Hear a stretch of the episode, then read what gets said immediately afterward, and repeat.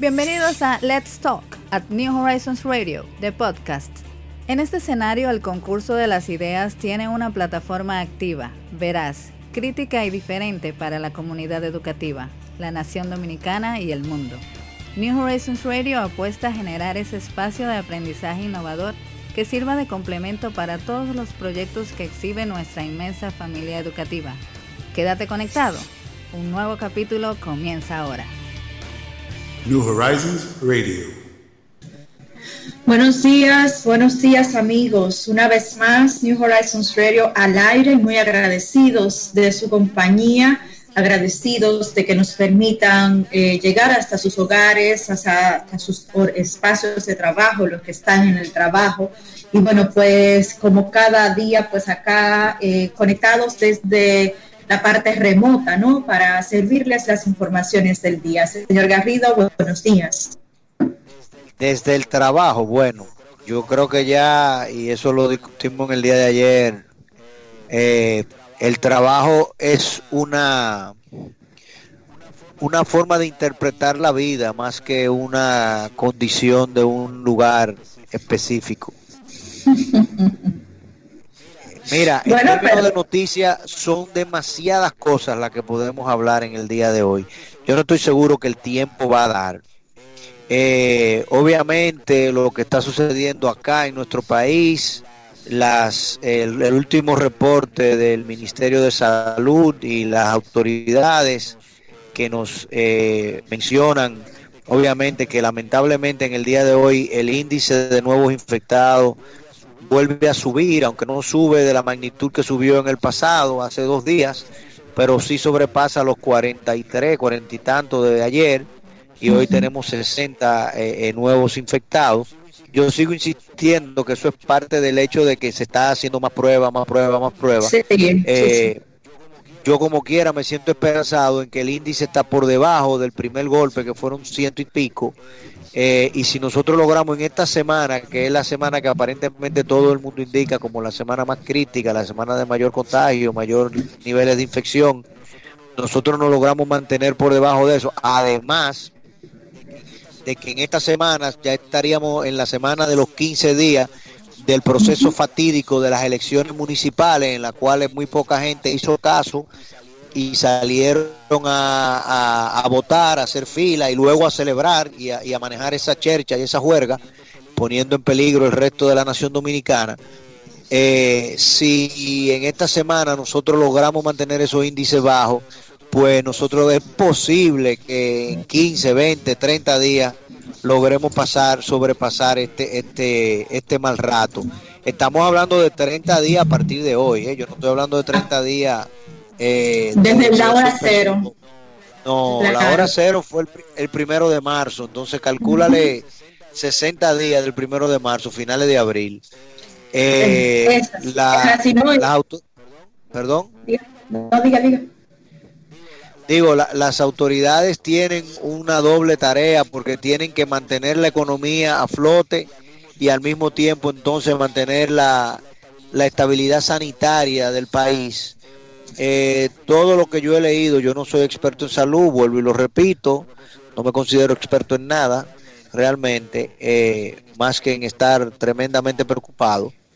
Eh, pero sí entiendo que todos los indicadores es de que, como obviamente, según han dicho hasta ahora, no quiero hablar con, calidad de, de epidemiólogo, ni infectólogo, ni nada que se parezca, pero todas las poblaciones donde se ha manejado el tema del coronavirus, sabemos que al final eh, estaremos en una posición de control cuando el 70% de la población ya le haya dado la enfermedad. Y de cada 10 pacientes que tienen la enfermedad, 9 no reflejan ningún síntoma. Es solamente el 10% que padece algún tipo de síntoma, sintomatología, y de ese, y de ese 10% entonces es que tenemos los casos que tienen que ser hospitalizados y que tienen que ser intervenidos a nivel de cuidado intensivo y, respirador artificial, etcétera, ventiladores. Si obviamente el tema es reducir el contagio porque República Dominicana no tiene capacidad como no lo tiene ningún país, para manejar el 10% de su población de golpe en el sistema sanitario. Ni tampoco podemos manejar ni siquiera el, el, 5% de esa población de golpe. Entonces nosotros necesitamos flatten the curve, como han dicho los médicos norteamericanos, para que el pico de contagio sea menor. Aquí estamos hablando de que en República Dominicana ahora mismo nuestra curva está todavía por debajo de la curva nominal que han tenido los países, otros países. En el día de hoy, yo no sé si ustedes vieron algo que yo le envié, una, una proyección que hizo un infectólogo dominicano que me pareció que tenía mucho, mucho detalle y le podía eh, explicar con lujo de detalle esta situación de cómo estos índices son logarítmicos, entonces cuando tú lo alteras por muy poca cosa, la, eh, es impresionante cómo, cómo eso cambia, ¿no? Entonces, eh, ah, pensé que se lo había enviado, mire, no se lo he enviado, espérenme un segundito que se lo voy a enviar. Eh, el de Ferris, que usted señala. ¿Perdón? El del infectólogo Ferris, es aquel el que, el que dice. De, de Ferris Iglesia. Ajá. Correcto. Eh, déjenme bajarlo para que lo veamos.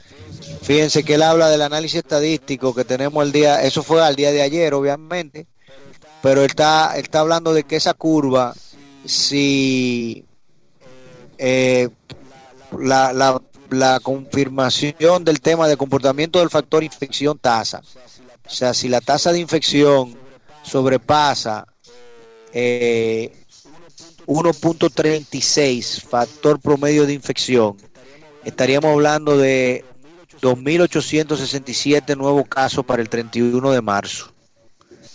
Si esa tasa de infección es de tan solo 1.21, serían 1.126 casos al 31 de marzo. Y si esa tasa de infección sube a 2.50, el peor escenario, tendríamos 373 mil casos al 31 de marzo. O sea, hoy estamos a 24. Estamos hablando de 6 días. Estamos hablando de 7 días. En 7 días pasaríamos de 300 a 370 mil. Una locura. Eso, Una locura. Eso es la piel solo imaginarlo, ¿no? Correcto, correcto. Entonces, señores, en esta semana si usted no tiene que ir al súper, porque mire, se le acabó la mantequilla, póngale margarina, póngale aceite de maní, póngale aceite de maíz, eh, coma casabe si no tiene pan, eh, haga todo lo que usted tiene que hacer, pero no salga. Es así. Eso es así. Al, día de hoy eh, decía el ministro de Salud Pública, informaba, bueno, una información que ya se conocía desde ayer por la tarde, era que habían dado el alta médica al joven de 12 años que había estado, había sido uno de los, de los primeros pacientes en dar positivo y de igual manera la joven de 29 años que, que, fue dada a conocer el mismo día de este joven. Eh, son los dos primeros, eh, algunos medios reseñan tres, pero es porque el padre del menor estuvo con él recluido durante todo ese tiempo y, bueno, completando las cifras que usted eh, señalaba, al día de hoy 236 personas aún se mantienen en aislamiento domiciliario. De esas nuevas, de esos nuevos fallecidos, es importante recalcar y recalcar que si bien todos somos eh, digamos que sensibles ¿no? a este contagio y todos estaríamos en peligro, eh, las personas que se suman a, este, a estas nuevas estadísticas eh, fatales están un señor francés de unos 75 años y otro de 80 y ambos presentaban cuadros de diabetes, de hipertensión, de situaciones pulmonares a raíz de de continuo eh, exposición al, cigarro. O sea que eh, es simplemente recordar estos datos porque son muchas las personas acá en, el país que presentan cuadros de hipertensión, incluso sin haber llegado a avanzada edad. O sea que es importante tomar esto en cuenta para que sigamos haciendo conciencia de la importancia de, de, cuidarnos. De esos 312 casos, el Distrito Nacional concentra la mayor cantidad de casos. 137 casos aquí en el Distrito Nacional. El Gran Santo Domingo tiene 40, entiendas, de Santo Domingo Este, Santo Domingo Norte, Santo Domingo Oeste. 29 pertenecen a la provincia Duarte y 44 en Santiago. En Santiago también usted que señalaba el tema de, la clase política, de la, situación que se había presentado a raíz de las elecciones, está el ex gobernador de Santiago, eh, el señor José Izquierdo, se encuentra en estado delicado también, es una persona ya eh, con, que no es tan joven, ¿no? Y que también presenta un cuadro delicado. Hay otros políticos que a raíz de, de su vida pública, pues han estado también expuestos a este contagio. Entre ellos recordamos el canciller de la República, Miguel Vargas Maldonado, y su hijo, los actuales o los electos alcaldes de San Francisco de Macorís y de Puerto Plata también están afectados, que son del PRM. Peggy Cabral, la viuda de Peña Gómez, también daba positivo eh, el día de ayer. O sea que mantenemos eh, todavía contabilizando gente que de alguna forma se expuso de manera inconsciente, porque lamentablemente no hay forma de llamarlo de otra manera, ah, en el tema de las elecciones y unas fiestas que se, que se realizaron hace unos 15 días, que fue donde justamente contrajo el virus el hijo de Vargas Maldonado y bueno, pues ya vemos que también su padre está afectado. Pero, un momentico. Eh, el hijo de Miguelito estuvo en la Estaba en la boda, en la boda de Punta Cana fue donde contrajo el virus, correcto. Así es. Oh, yo pensaba que yo pensé que era que lo había traído de Europa, un viaje, una cosa como esa. No, no, no, no, no. Él estuvo en Puerto Plata, eh, perdón, en Punta Cana, en Capcana, en la, en la boda eh, de los León Biso, ¿no? Que ellos incluso eh, hicieron público un comunicado pidiendo disculpas por la situación porque son muchos ya los que han estado afectados a raíz de esta, de esta boda. Y fue allí justamente. Pero, pero, yo tengo yo tengo entendido que el tema de la boda fue el coronavirus, la hora loca. La hora loca, la hora loca fue el coronavirus, en efecto. O sea que, que, a veces lo que tomamos como broma, lo que vemos como algo distante, eh, algo que, que, somos inmunes. Yo, quiero, no, yo no hablo. No, es, así, o sea, la, eh, es muy, es muy, muy, muy lamentable. Y bueno, 22 eh, provincias al día de hoy se mantienen con casos de tres o menos casos, o sea que eh, es todavía importante de alguna forma. estaban exentas, todas, todas están exentas todavía, Ana. Ah, hasta, hasta donde tengo entendido, tengo que buscar el mapita que estaba viendo hace un ratito, pero son, son las mismas. Lo, están, siguen concentrados en estos espacios en los que le he mencionado anteriormente. y sabe que un dato a nivel de provincia, señor Garrido, que las provincias con menor condición económica o sea, los que mantienen los, los mayores índices de pobreza son los que mantienen los menores índices de contagio. O sea, se eso mismo, te, eso mismo te iba yo a decir. O sea, las dos provincias más pobres del este, que son el Ceibo y Atomayor, donde yo me encuentro en Atomayor, están libres de, de coronavirus. Y las provincias de la frontera, o sea, no hay una sola provincia en la frontera con coronavirus. A mí eso me pareció muy extraño, sobre todo con unas imágenes, unos videos que yo vi del, del éxodo de haitianos por la frontera y cómo eso se estaba dando. Yo decía, bueno, pero si ahí hay uno solo que lo tenga, se lo va a pegar a todo el virus. Sin embargo, en definitiva, no. No, lo que pasa es que definitivamente... la, cantidad de casos es muy baja, por lo menos la, la reportada. Yo sé que obviamente ya me imagino que hay muchos temas de, de, cómo dar el examen y yo supongo que deben haber personas padeciendo la enfermedad acostado en su casa que a nadie se lo han dicho.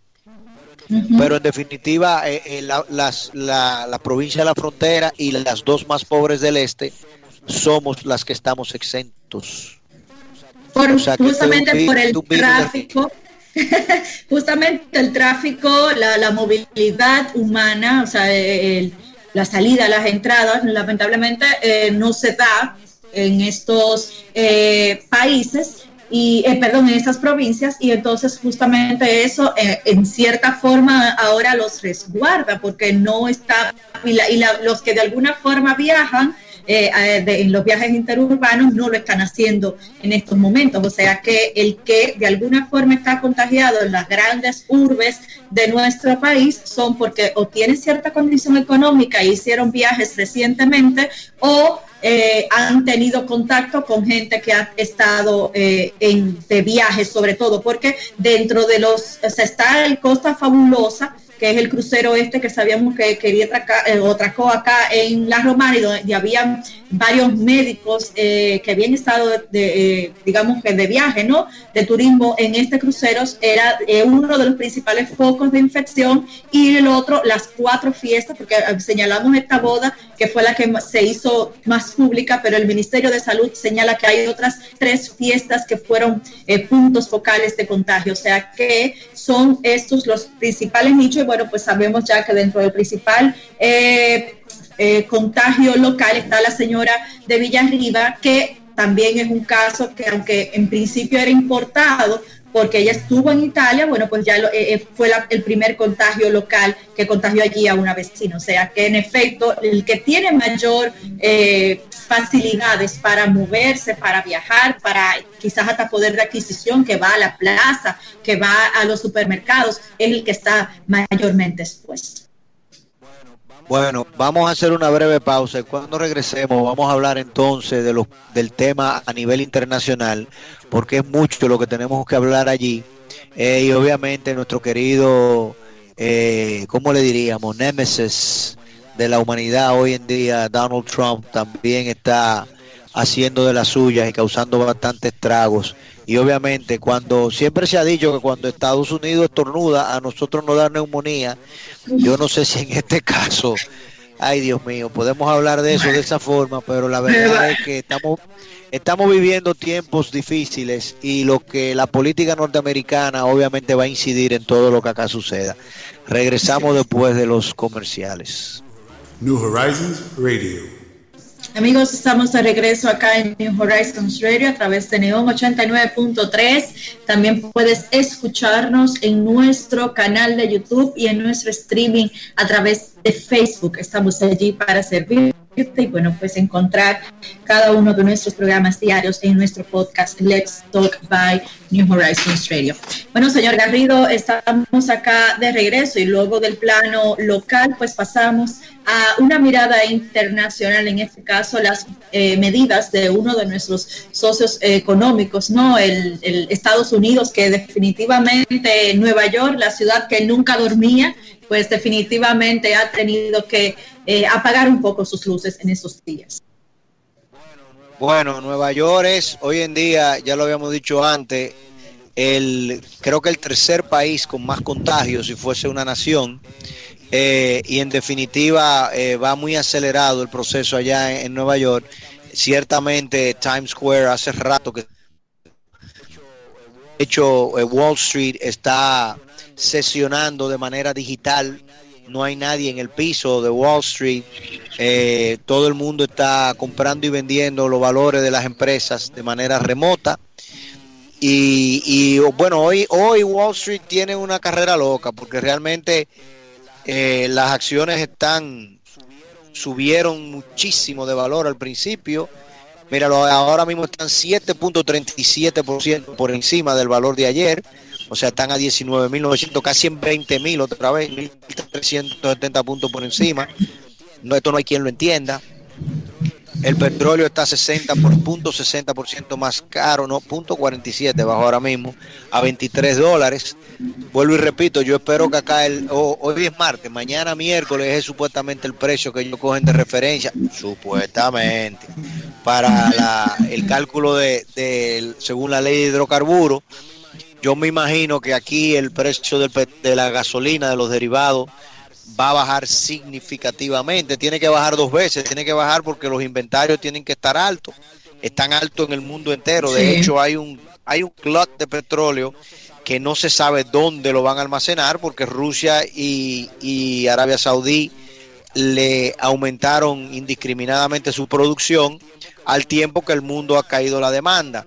Pero la nota económica, si se quiere poner así, más relevante es que en el día de ayer, en la rueda de prensa que da el presidente norteamericano, que no se supone que la dé el presidente norteamericano, pero él se mete, eh, está, él anunció ayer que cuando se cumplan las dos semanas de, de celibato que, que allá en Estados Unidos se han planteado, que creo que vencen a principios de la semana entrante, el lunes de la semana entrante, eh, ellos están hablando de que van a, eh, Trump está diciendo que va a reabrir el tema económico.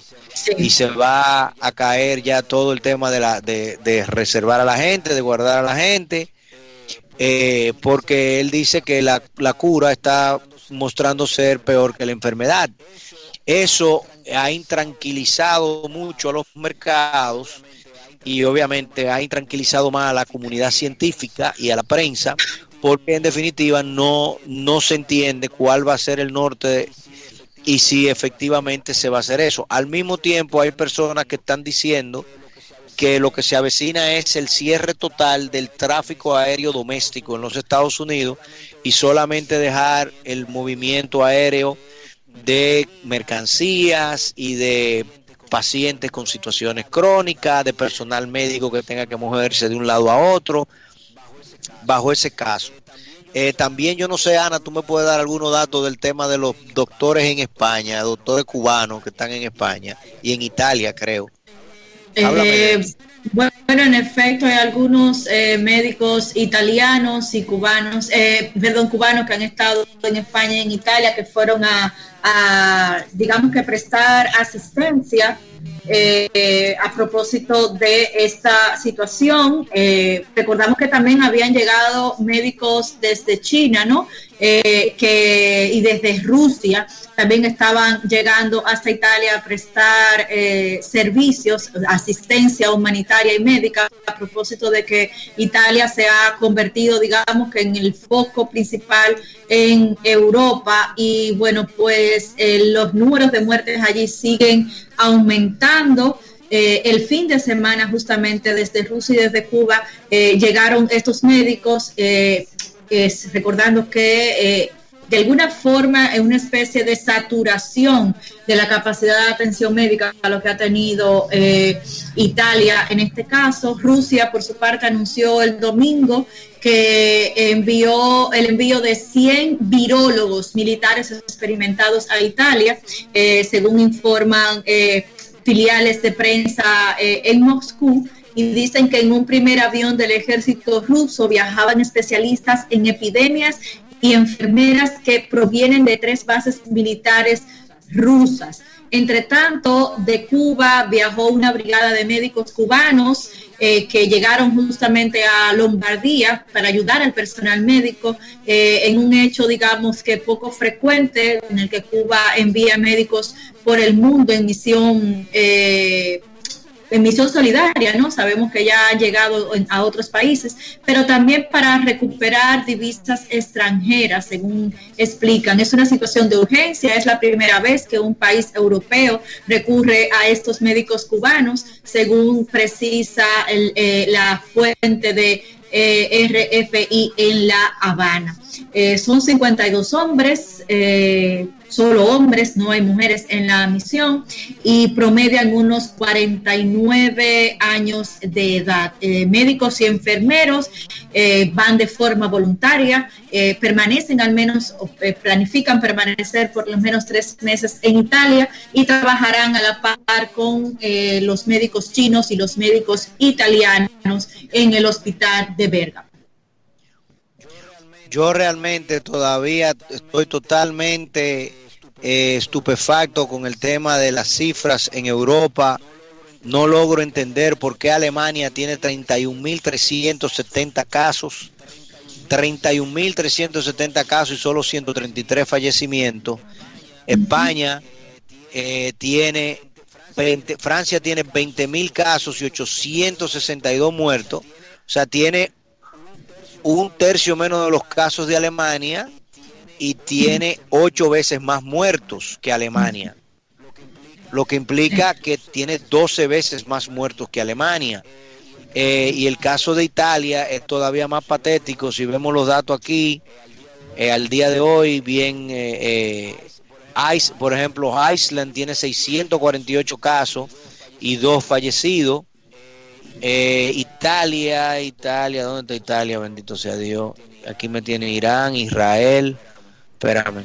Italia tiene 63 mil casos contagiados al día, al día de hoy y tiene eh, fallecidos 6 mil. Son los, los 6 mil los fallecidos al día de hoy, 6.077 para ser específicos, son los casos fatales en Italia. 6.077 y 63.000 casos, o sea, estamos hablando del 10%. Así mismo, así mismo comparado. Cuando se, supone, cuando se supone que el máximo es un 3.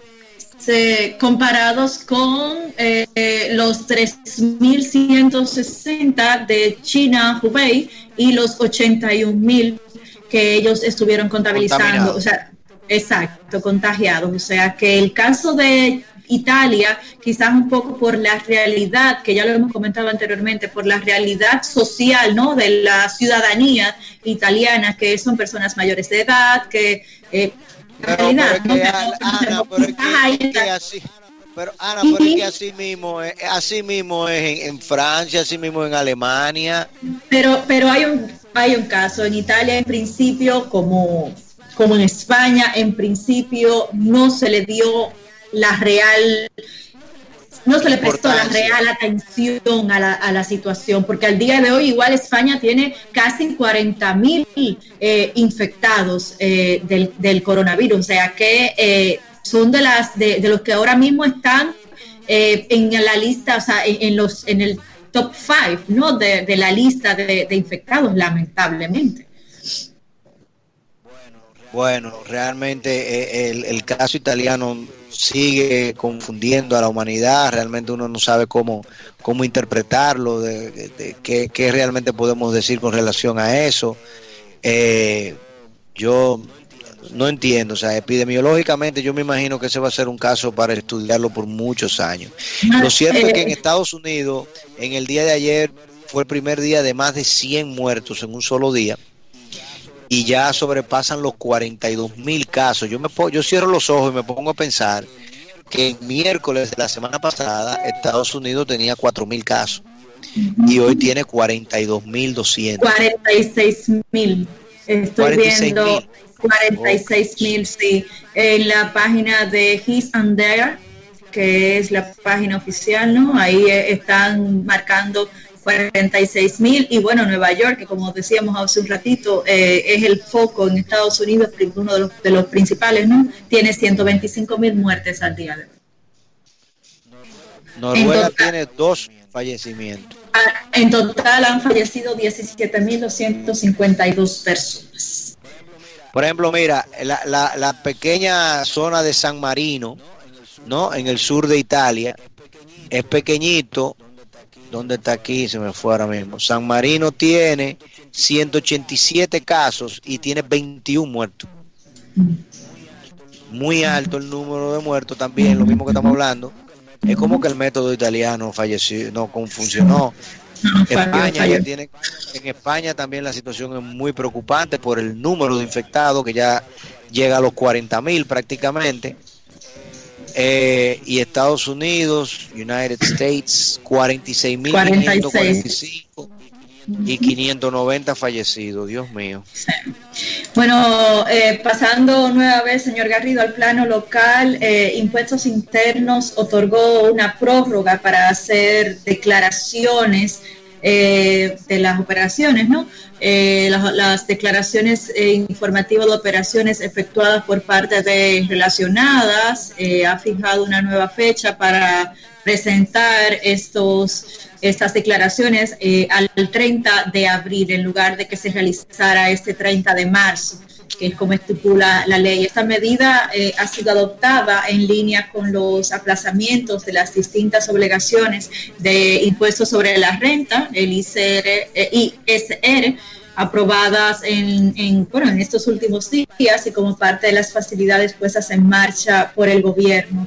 De igual manera, Impuestos Internos anunció que a partir del día de hoy va a suspender de manera temporal la atención presencial en todas sus administraciones locales, centros de servicios, estafetas de pago. Solo se estará eh, prestando servicio de manera remota. Por lo pronto, este, hay un mes y pico más adelante para poder cumplir con estas declaraciones. ¿Pero y quién? Dime tú. ¿Y quién? Bueno, hay gente que se preocupa porque ahí está dada por lo pronto la, la, la, información. De igual forma, los bancos han estado presentando eh, facilidades ¿no? para el cumplimiento económico de todos los productos que ofrecen entre, eh, por ejemplo, ellos eh, han permitido, ofrecido más bien a los deudores eh, ofertas de hasta un 20% de descuento en las compras que se realizan a domicilio. No trate de comprar a domicilio, pero si le quiere hacer, eh, ahí está eh, estas facilidades. El Banco Popular, por ejemplo, ha permitido saltar tres cuotas para seguir pagando los préstamos personales y que las pequeñas y medianas empresas puedan pagar en, en cuotas en los préstamos personales. La por ejemplo, el BHD, el Scotiabank, el Banco Caribe adoptaron medidas para contribuir a, la, a, las al, bueno, a los usuarios entre que si tiene mora, eh, tiene, eh, se, dilata, ¿no? No le estarían cobrando mora, eh, que se pudiera prorratear, que no entran en los en los eh, buros de crédito como, como personas no cumplidoras de sus obligaciones. O sea que ahí están algunas de las medidas. Estarían descontando también las comisiones eh, por uso de, productos, etcétera. O sea que, eh, y bueno, y, y, no estarán trabajando los días completos, solamente estarán laborando hasta las 12 del mediodía todas las entidades bancarias. Pero es que las medidas anunciadas por el Banco Central todavía no se han traducido en nada. Y ese es el, ese es el gran dilema que tenemos ahora mismo. O sea, eso no se ha traducido en nada porque a, a los bancos no le ha llegado dicha liquidez. A los bancos no le ha llegado dicha liquidez. Hay, hay un tema. Yo no, estoy entendiendo. Si los bancos no tienen esa liquidez y si no la canalizan al resto de la población, eh, nosotros vamos a tener serios inconvenientes porque, porque las empresas no van a poder cubrir los, compromisos laborales, ni van a poder cubrir los compromisos con suplidores, sea ahora o sea una vez levantada la, la, cuarentena. Entonces eh, el, el, Banco Central tiene que poner a disposición de la banca y la banca tiene que poner a disposición de las entidades, de las empresas que son las generadoras de empleo, micro, pequeño, mediano y grandes empresas. Que sostienen la economía del país. Que son los que sostienen la economía del país. Dichos fondos y esos fondos no han llegado al día de hoy. Es así. Entonces, esa es una situación fundamental. No me hablen a mí de, que de, de, de, comisión por transacción eh, digital ni eso, porque venga acá, mi hermano. ¿Y hasta cuándo? no, y que eso es algo más cosmético, digamos, que no, es, no se traduce tanto eh, en la realidad del grueso de la sociedad, de, lo que a largo plazo va a impactar en la economía justamente. Y a propósito de eso, señor Garrido, el, el expresidente español eh, José Luis Rodríguez Zapatero ha, tomado una iniciativa para ha tomado una iniciativa que pudiera quizás eh, ser positiva, ¿verdad? Él ha firmado una carta en la que pide ante esta situación de la pandemia del coronavirus la condonación de la deuda externa para América Latina. Una carta que también han firmado los ex presidentes de Ecuador, Rafael Correa, Dilma Rousseff de Brasil, Fernando Lugo de Paraguay, el ex presidente de Colombia también, Ernesto Samper. Y bueno, dice que esta es una, una situación en la que el mundo debe abocarse a un tono más humano, más cooperativo, en lo económico, sobre todo ante esta pandemia del COVID. Y bueno, dice eh, que los firmantes piden al FMI y otros organismos multilaterales como el Banco Interamericano de Desarrollo, la Cooperación Andina de Fomento o el Banco Mundial, bueno, pues que estos acreedores privados internacionales les instan a aceptar un proceso inmediato de reestructuración de la deuda que contemple una mora absoluta de dos años sin intereses.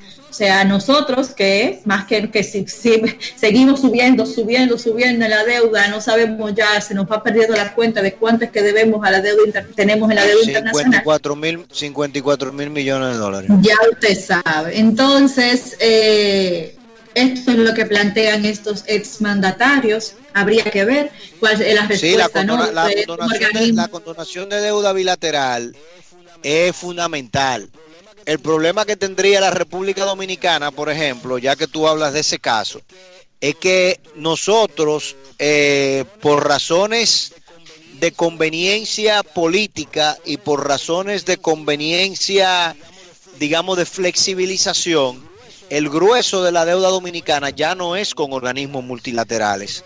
Nosotros, de hecho, con el Fondo Monetario Internacional, desde hace que 8, 10, no más de 10 años, 12 años, nosotros no tenemos ningún acuerdo eh, eh, moratorio con el Fondo Monetario Internacional, no le debemos dinero al Fondo Monetario Internacional, eh, porque el Fondo Monetario Internacional es un bombero internacional, siempre viene cuando hay fuego. Aquí no hay fuego, aquí hay una situación de una economía pujante, una economía con estabilidad macroeconómica, una economía que tiene acceso a los mercados financieros entonces nosotros, la deuda de nosotros es con tenedores de bonos. Y precisamente esos tenedores de bonos hoy en día están viendo el valor de sus bonos tornarse negativos y convertirse mucho de ellos en junk bonds. Entonces, por eso que yo digo, de hecho lo vengo diciendo desde hace semanas y la gente me veía quizá alguno como con ojo medio extraño, eh, que vengo diciendo, digo, miren, esta es una gran oportunidad para la República Dominicana renegociar su deuda. Si además de que los organismos multilaterales, porque no es que no le debemos a, Banco Mundial y a BID, pero digamos que de 54 mil millones, que sería la deuda eh, financiera consolidada, tanto del Banco Central como de, del gobierno, si tú tomas toda esa deuda y de, a los organismos multilaterales, no tengo el dato ahora mismo, podemos buscarlo quizá para el programa de mañana, pero eh, ronda los 10, 12 mil millones. O sea que una condonación de esa parte, digamos, de, del 50% y obviamente de los pagos de capital por lo menos por 24 meses, todo eso ayuda. Pero lo que más ayuda es que tú cojas los bonos soberanos que están en la calle y tú le digas a los tenedores de esos bonos, mira, yo te lo voy a vender, eh, cómpramelo y págamelo a menos. Hay muchísima gente dispuesta a hacer esa negociación porque saben que la capacidad de, repago de dicho bono es cada vez menor. Entonces nosotros podemos engancharnos, reengancharnos, por decirlo de una forma. Si imagínate que tú le debes... No, no, no. Imagínate que tú le debes 10 mil millones a la agente financiero A. Entonces tú le dices a la agente financiero B, yo quiero hacer una emisión de 10 mil millones digamos, y que, digamos que la deuda que tú tenías con el agente A se la debes al, al 6.5%. Entonces tú le dices, yo quiero hacer una emisión nueva de bono al 4% o al 3% para repagar aquella. Inmediatamente tú vas a tener gente que te van a comprar esa emisión nueva de bono y tú matas la, la vieja. ¿Entiendes? Entonces ahí ya tú te estás ahorrando la mitad del pago de la deuda de este año sobre esos 10 mil millones inmediatamente. Y bueno, y eso no es solo un tema de solidaridad, solidaridad también hasta cierto punto un tema de eficiencia, porque los países van a poder salir a flote eh, luego del, porque va a venir una situación económica luego de esta recesión y bueno, pues pudieran estar de alguna forma manejándose eh, los números de cada país con cierta, con, bueno, con cierta facilidad, ¿no? O por lo menos dentro de los cuadros manejables. Esperemos que los mecanismos para nos, los mecanismos para nosotros solventar esta situación, asumiendo que para el día 3, el día 13 sobre todo, se pueda reiniciar de manera paulatina y, y, vaya recaminando todo el tema de la, de la economía dominicana, eh, la, la tabla de salvación de nosotros es la viene por dos vías. Por una vía viene el ahorro financiero que representa la salida de, eh, la baja en el precio del petróleo y la posibilidad de refinanciar, reestructurar los pagos de nuestra deuda. Y por otro lado, el acceso a nuevos financiamientos en el extranjero. Si tú tienes esas dos cosas desde el lado, por el punto de vista de capital, vamos a poder, digamos que tapar el hueco de la caída en el turismo y la potencial caída en las exportaciones porque los mercados extranjeros eh, van a comprar menos. Y también tenemos que tomar en cuenta que vamos a potencialmente tener una caída de las remesas, porque si en Estados Unidos, en Europa, tenemos más dominicanos desempleados o con menores ingresos, esos, esos dominicanos van a mandar menos dinero. Claro que sí, claro que sí. Señores, vamos a ir a una pausa comercial. Regresamos con más luego de esta pausa. New Horizons Radio. Amigos, gracias por continuar con nosotros acá en New Horizons Radio y bueno, pues seguimos eh, informando en este martes 24 de marzo ya a 24 días de que oficialmente empezara en cierta forma eh, el escenario de, recogimiento medianamente acá en el país a propósito del coronavirus y bueno, pues ya formalmente siendo este el sexto día en el que estamos nosotros resguardados en nuestros hogares, pero aquí nosotros cumpliendo con nuestro deber de informarles y bueno, pues llevarle hasta donde ustedes están eh, las informaciones de primera mano. Señor Garrido. Óyeme lo que dice eh, Andrew Cuomo, gobernador del estado de Nueva York. Dice que el apex is higher than we thought and the apex is sooner than we thought. That is a bad combination of facts. O sea, la, el punto más alto de la curva de infección es más alto de lo que ellos habían estimado y va a llegar más rápido de lo que ellos habían estimado en el caso de Nueva York en particular. Nueva York. Y otro, eh, otro dato muy, muy particular, tú sabes que en, el Congreso de los Estados Unidos desde hace dos días hay una batalla campal. Esto ya es un poco de la Saliendo Yo sé, que, eso a ti te, agrada muchísimo y te entretiene.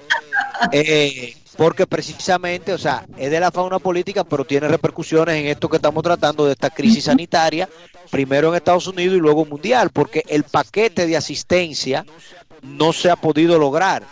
Acá en República Dominicana, el Congreso Dominicano ha dado clara demostración de que no participa en nada que tenga que ver con el presupuesto de la República, porque fíjate que aquí el Congreso lo que hizo fue que le dio autoridad al gobierno y huyó hacia la izquierda.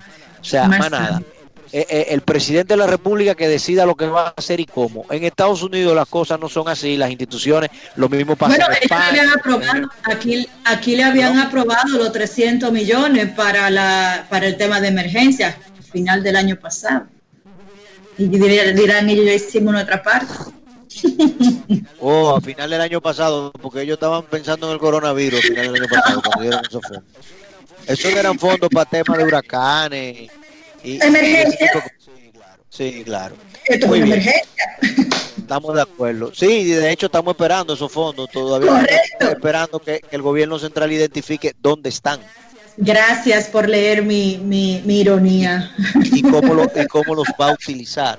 Oh, pero, pero en, Estados Unidos hay una, una batalla campal con el tema del, de la, del Congreso, porque eh, Mitch McConnell y obviamente el señor Trump, bueno, real, vamos a ponerlo de otra forma, los republicanos quieren aprobar un paquete de 500 billones en asistencia, donde fundamentalmente ese dinero va a ir a la mano de las grandes empresas.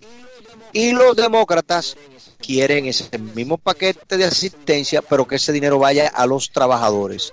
De hecho, el eslogan el, de Chuck, eh, eh, de Chuck en, en, el Congreso del, del, líder de la minoría demócrata es eh, Workers First. Entonces, ¿te acuerdas que yo te había dicho del tema de cómo el bailout de republicano anterior, todo el dinero, los empresarios lo habían tomado para recomprar sus acciones? Ellos no quieren ver algo parecido. Entonces, en definitiva, el problema radica en que antes los republicanos tenían 53 republicanos en el Senado y ellos decidían perfectamente todo lo que querían hacer. Pero como la justicia es divina, el coronavirus le ha quitado a los republicanos cuatro senadores. Uno que está ya confirmado infectado y tres que estuvieron cerca de él, de Rand Paul, el senador de Kentucky, que entonces también están recluidos, incluyendo el más recalcitrante, aunque es un flojo pusilánime en términos de recalcitrante, eh, eh, anterior candidato a la presidencia, Mitt Romney, en el año 2008, que también está resguardado en Utah, allá en la iglesia mormona, porque no puede salir, porque él estuvo al lado de Rand Paul. Entonces ahora Mitch McConnell resulta que los republicanos son minoría y la única forma que tienen de, lograr eh, pasar su, su, eh, su proyecto de ley de asistencia es si negocian y se ponen de acuerdo con los demócratas y ahí está el juego trancado. Trancadísimo. Y ese tranque tiene obviamente serias repercusiones porque los estados no están recibiendo la asistencia que requieren ahora mismo.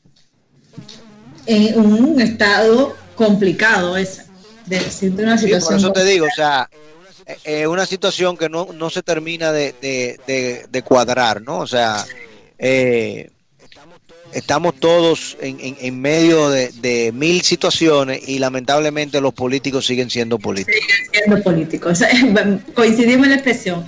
Mire, y señor Gajido, antes de irnos el día de hoy, haciendo obviamente la salvedad. Ah, la Olimpiada, hablamos de la Olimpiada. No hablamos de las Olimpiadas, la van a mover para el 21 finalmente, para el 2021. Eh, finalmente tomaron la decisión. No, las autoridades eh, de Japón y bueno, y el Comité Olímpico Internacional pues decidió definitivamente aplazarla eh, para un año más. obviamente las condiciones no están dadas para esto y montones de países alrededor del mundo simplemente cancelaron la presencia de sus atletas eh, o sea, algo que definitivamente se veía venir. Estamos a la puerta, estábamos en la puerta, era en junio, o sea que no había las condiciones sanitarias internacionales para que esto se viera. Y bueno, eh, lo que le decía de antes de marcharnos el día de hoy, que y haciendo la salvedad que nuestro invitado del día de ayer, Antonio Andujo, nos hacía de gestionar eh, bien los entornos digitales, dentro de todo lo que estaríamos haciendo en el entorno digital, tomemos un huequito y aprovechemos las visitas guiadas de muchos museos alrededor del mundo quienes han abierto exposiciones virtuales, recorridos virtuales, que es eh, parte, digamos, del aprendizaje que podemos eh, acompañar a nuestros chicos, a nuestros hijos en casa en estos días y, ¿por qué no? Pues vivir experiencias que de repente bajo otras circunstancias no podríamos. Por ejemplo, el Museo del Louvre en París eh, tiene exhibiciones de forma virtual que puedes recorrer eh, tanto en francés o en español, o perdón, o inglés, te van explicando la, la, visita guiada, ¿no? El Museo Británico de Londres también eh, te hace un recorrido por sus instalaciones. En la cuenta de Instagram, el Museo del Prado de Madrid ofrece también visitas guiadas. El Museo Metropolitano del Arte en Nueva York tiene también una muestra 360 de sus instalaciones. Eh, y bueno, y el Museo de Florencia, este museo italiano que tiene una colección online completa y detallada, también pueden verla tanto en italiano como en inglés en la sesión Hypervision. O sea que tenemos opciones para seguir aprendiendo, para seguir teniendo eh, actividades familiares, educativas y que, bueno, cuando volvamos a las clases regulares dentro de los salones, pues también podamos llevar eh, nuevas experiencias a nuestros amigos, a nuestros profesores, a nuestros compañeros, ¿por qué? Ana, ¿tú recuerdas la película Demolition Man de Sylvester Stallone? Ay, Dios mío, no. Por lo menos con el, yo soy malísima con los nombres, o sea, de repente la vi, por el nombre no me acuerdo. bueno, pues mira, eh, chequéala hoy, mírala, y mañana la comentamos. Ay, tengo miedo. No, no, no, no, no hay que tener miedo. Pero es para que hay una escena en particular que tú cuando la veas eh, me vas a entender. Ajá. Señores, es todo por hoy. Eh, sigan, keep safe, keep, keep, keep pounding, but uh, stay at home. Please don't go anywhere. Muy importante, por favor no se vaya a ningún lado. Hoy salió el sol, está bellísimo, el sol caliente, está calentando. Yo supe que en Santo Domingo llovió muchísimo ayer. Aquí tuvimos un día feo, un día de lluvia y sol, lluvia y sol, nube, mucha brisa fría. Ya por fin hoy está bien soleado. Yo estoy esperanzado en que bendito sea Dios, ya llegue por fin la bendita cuaresma y se entre la sequía que tanto queremos con, todo con toda la fuerza del mundo aunque sea, aunque sea 30 días de sol, para que todos los coronavirus que hayan existentes en esta isla se disipen. Mañana tendremos otro gran programa, como hoy es martes, ni te cases ni te embarques y sobre todo no te apartes de tu casa. sobre todo eso. Señores, gracias por el favor de su sintonía. Continúen en sintonía con eh, Neón y nosotros, New Horizons Radio, nos encontramos mañana. Gracias. New Horizons Radio.